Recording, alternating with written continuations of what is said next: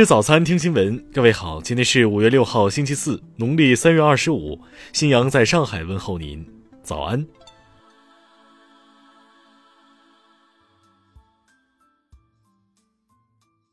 首先来关注头条消息。五月二号，一则关于浙江温州洞头区韭菜坳沙滩宰客的视频引发网友关注。视频中称，在韭菜坳沙滩碰到宰客店家，吃饭使用桌子要另外收费一百元，塑料凳收费十元。针对网友反映的问题，洞头区市场监管局第一时间开展调查。经调查，韭菜坳沙滩服务中心设有小吃区、烧烤区、租赁服务区三个区域，分属不同经营主体。其中，租赁服务区提供桌椅等租赁服务，租赁收费已有明码标价。沙滩入口处设有所有服务项目价目表，明示桌椅租赁费用为桌子一百元一张，椅子十元一张，一次性收取费用，使用时段为上午九点到下午六点。在实际租赁过程中，每张桌子标配六张椅子，如需增加椅子，每张另收十元。调查发现，租赁收费虽然有明码标价，符合相关规定，但是沙滩经营业主确实存在服务设施设置不规范、服务不周到等问题。洞头区市场监管局已对经营业主进行约谈，并督促业主整改落实进一步规范管理，在相关区域增设免费旅游服务设施，提升服务质量。下一步，洞头将举一反三，全面开展旅游市场整顿治理，进一步加强和规范旅游市场监管，提升广大游客旅游体验。听新闻早餐，知天下大事。就世贸组织宣布任命中国商务部副部长张向晨为该组织副总干事一事，我商务部发言人昨天表示，这不仅是对张向晨本人能力的认可，更是对中国多年来在世贸组织中发挥的积极和建设性作用的肯定。经文旅部测算，今年五一假期全国国内旅游出游两点三亿人次。同比增长百分之一百一十九点七，实现国内旅游收入一千一百三十二点三亿元，同比增长百分之一百三十八点一，假期游客满意度达八十四点八，处于满意水平。公安部交管局昨天表示，五一假期期间，全国主干公路总体通行有序。截至五号十七点，全国接报涉及人员伤亡的交通事故起数和死亡人数。同比分别下降百分之六十五点三、百分之四十九点五。二零二一五一旅行大数据报告显示，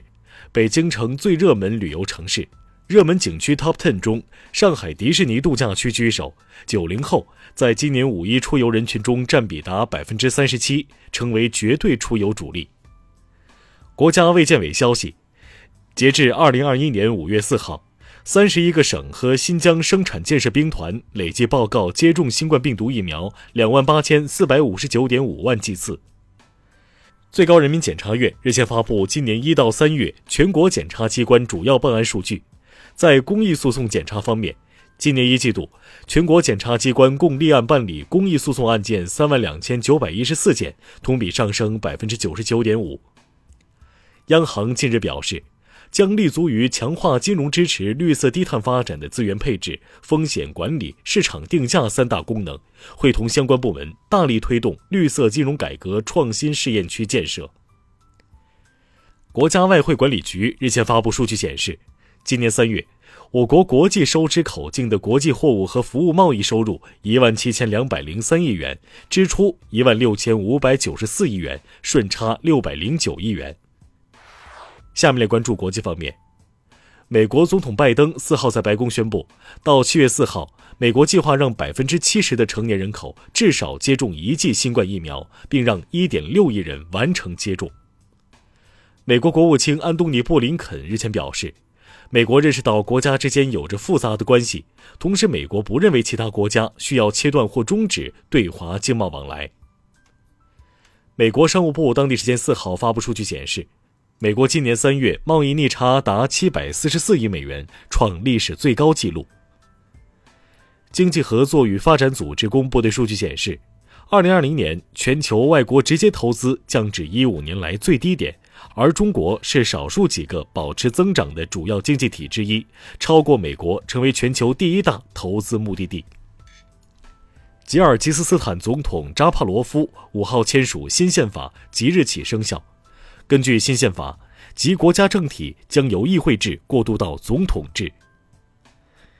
埃及地方法院四号作出裁定，认为要求此前搁浅的大型集装箱货轮长次号留在运河内，直至赔偿谈妥的决定是恰当的，驳回了日本正荣汽船方面提出的要求重启航行的异议。韩国新冠疫苗预防接种推进团五号表示，从当天起，在韩国完成新冠疫苗接种满两周的人员，即便与新冠肺炎确诊病例接触或从国外入境，若核酸检测结果呈阴性且无症状，就可免除为期两周的居家隔离。缅甸民族团结政府五号发布公告，宣布组建人民国防军。公告中表示。民族团结政府此举是在行使2020年大选中人民所赋予的权利。此前，民族团结政府曾被缅甸内政部宣布为非法组织。下面来关注社会民生。西安市公安局日前针对的哥猝死仍被贴罚单一事发布通报称，经调查，涉事警务人员存在执法不规范、工作不细致的问题。目前，该局已对相关三名警务人员进行处理。中通快递成都一网点宠物盲盒事件有最新进展，一百六十余只猫狗已完成动物传染病毒检测，未来会对外公开领养。同时，当地邮政监管部门已介入处置此事。重庆市教委市市场监管局昨天联合发出文件，对近期发现学而思、新东方等十八家校外培训机构存在的课程设置、教师资质、招生收费、广告宣传等问题进行了通报。广东官方近日通报，五一汕尾一起有限空间四名作业人员死亡的事故，由于未落实有限空间作业安全管理要求所致，暴露企业安全管理混乱等问题，要求各地各有关企业深刻吸取事故教训，落实落细落小有限空间风险防控措施。吉林省一动物园日前回应该园东方白鹳被游客追赶至下喙折断一事称。东方白鹳系从空中往园区内的圈舍上降落时撞到树上后下会发生折断，未发现被人追逐的情况。下面来关注文化体育。中超联赛第三轮，上海申花和上海海港的德比战在苏州市体育中心举行，最终双方一比一战平。直通 WTT 大满贯世乒赛暨奥运模拟赛继续进行。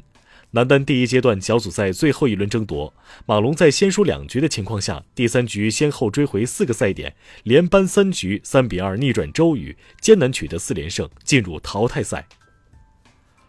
中国大运河国际钢琴艺术节昨天拉开帷幕，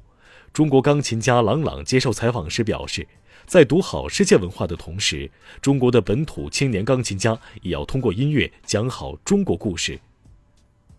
近日。中国科研人员在云南陆丰枣珠罗市地层中发现一具体长约1.7米的恐龙幼体化石，研究表明该标本年龄为三岁左右，不属于任何已知属种。